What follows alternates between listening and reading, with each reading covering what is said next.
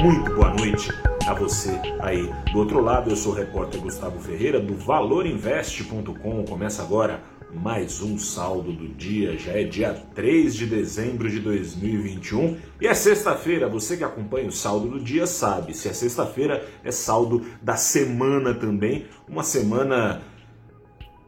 A real é a seguinte: vai, os, os juros vão subir ali para a faixa dos 13%, um pouco acima, um pouco abaixo, na ânsia de segurar a inflação até pelo menos 5% em 2022, isso é chover no molhado, todo mundo sabe.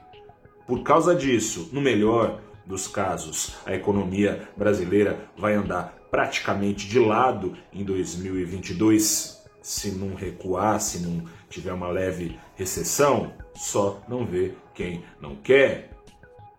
Ou seja, com isso já mais ou menos incorporado né, aos preços dos ativos, aos preços de ações e com o alívio dado, um alívio curioso dado pela aprovação da PEC dos precatórios no Senado, foi aberto o campo para ir das compras dos brasileiros e, e das compras é, o pessoal teve coragem, mas também não é trouxa. Sustentou uma alta de mais de quer ver?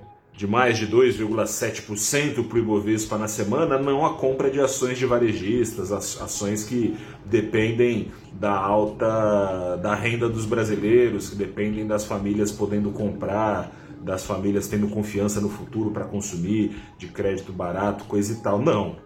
O pessoal é corajoso, mas não é trouxa. Foi atrás mesmo de ação da Petrobras, que subiu 14%, ação da Braskem, isso no acumulado da semana, claro, ação da Braskem com seus 20 e tantos por cento, ações das varejistas caíram mesmo, ou seja, é exposição ao Brasil? É, pero no mucho pessoal ficou aliviado com a PEC dos precatórios, é aquela sensação que muitas vezes traz estranheza para quem não acompanha a dinâmica do mercado, mas aquela sensação uh, do mercado de que mais vale uma certeza ruim do que uma incerteza.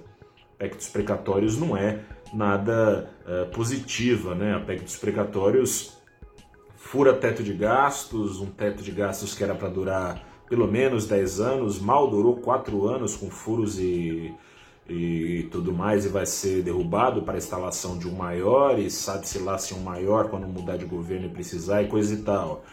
Pactos precatórios que o assombro causado pela, pela derrubada do teto de gastos deu uma ofuscada na sua problemática primeira, que é da calote nos precatórios, calote metade dos pagamentos para 2022, que deixa uma bola de neve para frente, parcelamentos serão ocorrentes ao longo de 2023, por exemplo, sendo que vai ter os precatórios de 2023 também para pagar. Em 2024, de 23, 22 e 24. Em 25, o de 22, 23, 24 e 25. E assim vai essa bola de neve muito provavelmente crescendo, criando um grande estoque de dívida por esse canal para o governo federal. Enfim, o risco fiscal cujo flanco foi aberto pela PEC dos precatórios, não é nada positivo. Mas, de novo, sabendo pelo menos o que vai ter mais ou menos pela frente, por pior que seja, eu ouvi, eu li hoje um relatório do Banco Original que eu acho que fala bem, né? O,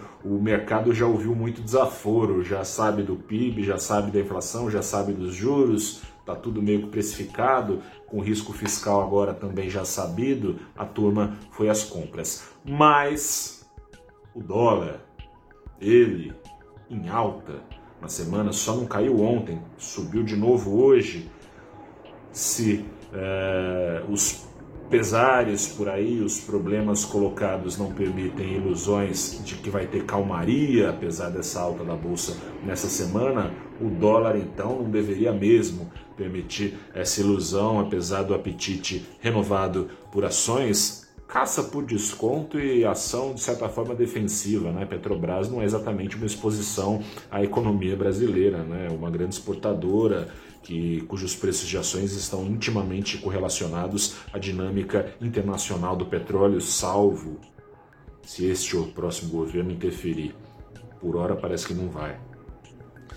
Enfim, o dólar subiu hoje 0,4% aos R$ 5,68, conferindo ao longo da semana uma desvalorização adicional de 1,5% a moeda brasileira em relação à americana. Saldo do ano, Ibovespa, mesmo com essa alta da semana, com queda de 12%, é, o dólar com alta de 9%, o Ibovespa em dólar, portanto, tem uma queda em 2021 na casa de 19%, enquanto índices em Nova York sobem 20% e a média dos emergentes tem quedas ali na casa dos 3% só.